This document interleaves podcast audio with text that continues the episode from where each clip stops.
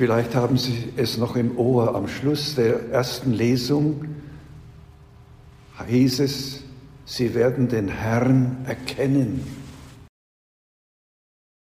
Eine Frage an uns alle. Kennen wir den Herrn? Würden wir gefragt, kennen Sie den Herrn, kennen Sie Gott? Wer von uns könnte dann mit einem überzeugten Ja auf diese Frage antworten? Ja, Gott, der Herr, ist mir bekannt. Ich stehe in ständigem Kontakt mit ihm. Es ist wohl nicht übertrieben zu behaupten, und das ist ein erstes, Gott wird in unserem Land allmählich zu einer unbekannten Größe. Unsere Kinder wachsen zusehends ohne Beziehung zu Gott und zu Jesus auf. Werden sie getauft, was auch nicht mehr selbstverständlich ist, so ist ihre Erziehung im Glauben der Kirche noch lange nicht sicher. Es ist erschütternd, Menschen, von denen wir dachten, sie stünden fest im christlichen Glauben, bleiben einfach weg. Ein zweites, was ist los? So fragen wir. So viele erkennen heute bei uns Gott nicht mehr. Ist etwa der Teufel los, der in der Bibel als Diabolos bezeichnet wird, der alles durcheinander bringt, der die Hirne und die Herzen verwirrt und vernebelt? Sind wir Christen schuld? Sind wir nicht mehr glaubhaft oder haben wir nicht mehr den Mut, offen Zeugnis zu geben für unseren Glauben an den Gott der Bibel? Reden wir uns mit den nichtssagenden Slogan hinaus, wir haben doch alle den gleichen Herrgott. Ein drittes, braucht der Mensch Gott überhaupt? Viele Menschen der westlichen Welt durch Wohlstand und Machbarkeitswahn sind so überheblich geworden, dass sie glauben, ohne den persönlichen Gott der Bibel auskommen zu können. Oder gehen sie einfach der Verantwortung vor Gott aus dem Weg? Selbstgemachte Götter, treu und liebloses Verhalten, selbstherrliches, verantwortungsloses Handeln, ja, all das verbaut den Weg zur Erkenntnis des Herrn. Die Folgen solchen Verhaltens wurden unter Jerobeam, dem Sohne Salomos, offenbar. Spaltung und Krieg waren die Folgen. Das alttestamentliche Buch der Chronik bekennt, Unsere Väter haben treulos gehandelt und getan, was dem Herrn, unserem Gott, missfällt. Sie haben ihn verlassen und ihre Blicke von der Wohnstätte des Herrn abgewandt und ihr den Rücken zugekehrt. Dann aber wurden sie trotzig, sie empörten sich gegen dich und kehrten deinem Gesetz den Rücken. Das könnte auch heute gesagt werden. Das Alte Testament und das Neue Testament, ja Jesus selbst sprechen davon. Gott zieht sich aus dem Erfahrungshorizont des Menschen zurück, die ihm den Rücken zukehren. Nicht aber mit seiner Kirche leben, seine Wohnstätte nicht mehr betreten. Die Folge ist die Verhärtung der Herzen. Gott spricht davon durch den Propheten Jesaja und später durch Jesus. Geh und sag diesem Volk, hören sollt ihr hören und nicht verstehen, sehen sollt ihr sehen, aber nicht erkennen. Wer die Heilige Schrift liest, stößt immer wieder darauf.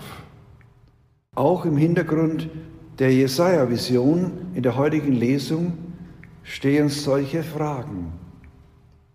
Der Prophet erlebt ein Land, wo Gott zur unbekannten Größe geworden ist. Aber er sieht den Tag kommen, wo es wieder anders wird. Das Land wird erfüllt sein von der Erkenntnis des Herrn. Doch momentan herrscht allenthalben Verdunkelungsgefahr, wie bei uns auch. Kommen wir zum zweiten Punkt der Predigt. Was verdunkelt und was ermöglicht die Erkenntnis des Herrn? Ein erstes dazu. Viele fühlen sich heute vor dem modernen Leben überfordert. Wie ein Esel bekommst du Last um Last auf dem Buckel, bis du zusammenbrichst. Der Mensch wird immer gehetzter. Er findet keine Ruhe, ja, er hält die Ruhe gar nicht mehr aus. Denken wir nur an den Stress, gerade in der stillen Zeit des Advents, wo wir von der Öffentlichkeit hineingetrieben werden. Erkenntnis Gottes aber, liebe Brüder und Schwestern, hat mit Stille und echter Ruhe zu tun, wo der Mensch zu sich kommen kann. Und erst wenn er bei sich ist, kann er auch bei Gott sein. Ein zweites, Einsamkeit greift um sich.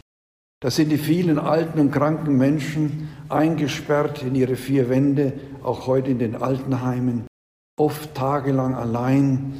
Und wenn Besuch kommt, ist er viel zu kurz und danach wieder allein.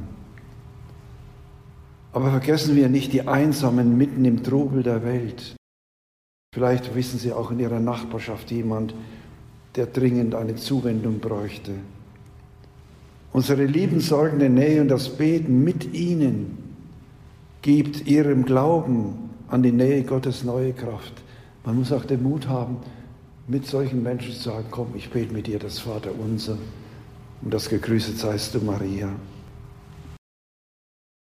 Ein drittes, sichere, verlässliche Strukturen sind lebenswichtig. Das bestgemeinte und entschiedenste Ja beim Eheversprechen in der Kirche, das lehrt die traurige Erfahrung, ist keine Garantie mehr für eine tragfähige Beziehung auf Lebenszeit. Sie wissen ja, Mobilität in allen Bereichen ist heute gefragt. Auch in den engsten Beziehungen ist es gang und gäbe. Aber die Seele kommt dabei nicht mehr nach. Denn der Mensch braucht eine bestimmte Portion Beständigkeit. Wenn die nicht mehr gegeben ist, kann auch das Vertrauen auf einen treuen Gott verloren gehen. Deshalb treue Ehepartner, treue Freunde und Freundinnen sind lebenswichtig. Und ein viertes, zunehmende Ängste betend überwinden.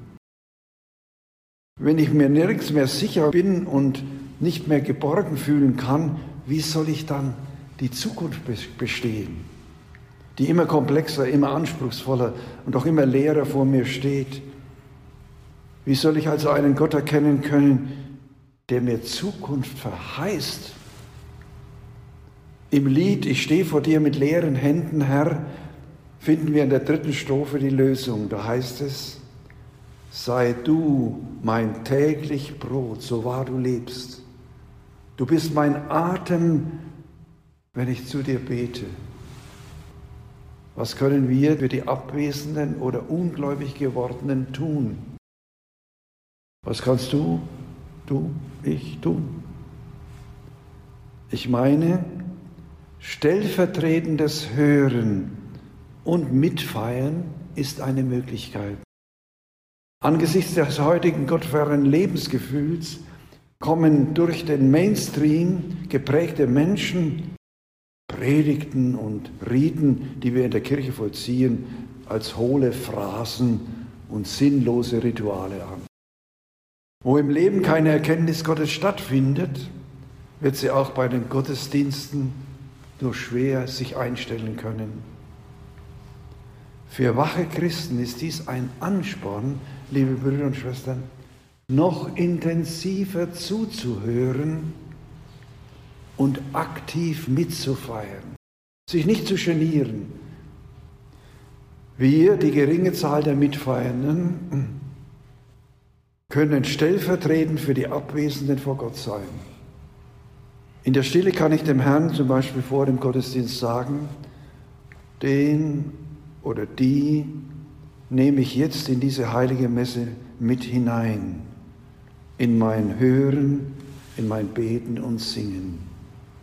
Ich tue es auch für den mit oder für die. Durch unser Gebet und unser Wort und Leben werden wir zu missionarischen Christen.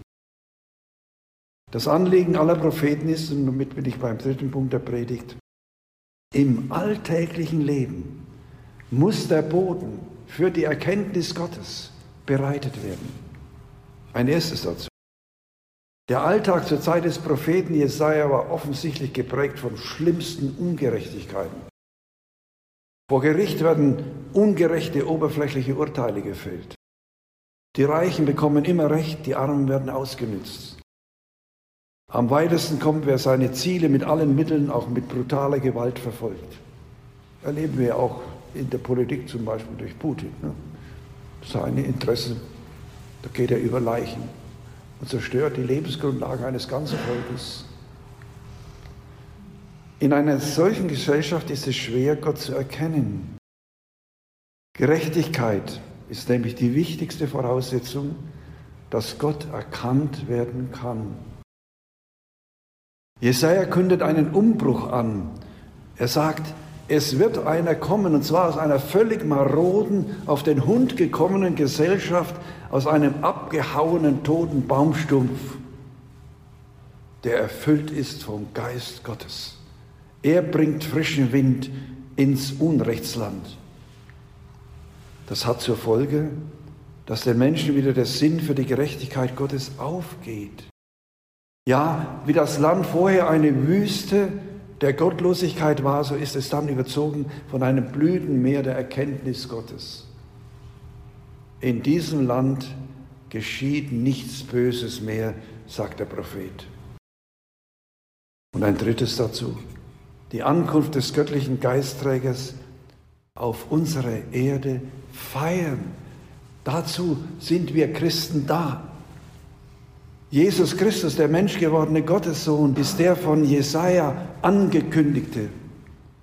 Er begibt sich in die Alltagswelt des Menschen. Er nimmt ihre Nöte wahr, ihre Krankheiten, ihre Schuld, ihre Verzweiflung, ihre Einsamkeit, ihre Gottverlassenheit. Und er heilt, indem er die Hände auf die Verwundeten und Geschundenen legt. Den Verzweifelnden zeigt er, neue Perspektiven auf. Den Unterdrückten Phrasendreschern legt er eine neue Lebensform ans Herz. Damit lüftet sich zugleich der Schleier zur Erkenntnis des Herrn. Gott ist als Erlöser und Befreier im Reden und Tun des Jesus von Nazareth wieder erfahrbar. Und darum ruft uns Johannes mit den Worten des Propheten Jesaja zu: Bereitet dem Herrn den Weg, ebnet seine Pfade. Johannes hat in Jesus den verheißenen und göttlichen Geistträger erkannt, von dem Gott durch den Propheten sagt: Gerechtigkeit ist der Gürtel um seine Hüften und Treue der Gürtel um seinen Leib. Die durch Jesus Gottes Heil erfahrenen Menschen Sie loben und preisen Gott. Und nicht wenige gaben ihr früheres Leben auf, wo Gott vor ihnen verhüllt blieb und folgten Jesus. Das haben wir heute im Evangelium so intensiv gehört. Und sie hören nicht nur fromme Worte, sondern die Pharisäer und Schriftgelehrten, die kriegen ganz schön eins auf den Deckel wegen ihrer Überheblichkeit, mit der sie den Menschen begegnen. Aber diejenigen, die es begriffen haben, lassen sich taufen von Johannes, bekennen ihre Sünden und folgen Jesus. Denn bei ihm waren sie an der Quelle zur Erkenntnis des Herrn, zur Erkenntnis Gottes. In Christus Jesus schenkt Gott jene Einmütigkeit, die es ermöglicht, einträchtig und mit einem Mund Gott zu preisen, sagt der Prophet. Diese Zuwendung Christi zum Menschen befähigt sie einander in ihrer Verschiedenheit und ihren Mängeln anzunehmen zur Ehre Gottes. Komme zum Schluss. Die Verheißung steht am Ende der ersten Lesung. Das Land ist erfüllt von der Erkenntnis des Herrn. Oh, wenn das bei uns so sein wäre. Diese Verheißung des Jesajas ist kein leerer Traum, sondern zu jeder Zeit ein neuer Anspruch, vor allem an die, die überzeugt sind, die Spuren Gottes, die er in Jesus und den Heiligen gegangen ist, noch zu erkennen. Menschen und Gemeinschaften, die voll sind von Gott, bringen Gott in den Alltag, in den Alltag von Menschen, die Gott nicht mehr erkennen können. Und liebe Brüder und Schwestern, das unaufdringliche, aber notwendige Angebot zum Helfen, das gute Wort zur rechten Zeit, die wohlwollende Mahnung und viele andere verschiedene Kleinigkeiten scheinen dazu beizutragen, dass das Land voll wird von der Erkenntnis des Herrn, so wie das Meer mit Wasser gefüllt ist. So steht es beim Propheten. Diese Erkenntnis des Herrn ereignet sich, wenn Christen den Hilfeschrei eines Gebeugten hören und ihn aufrichten.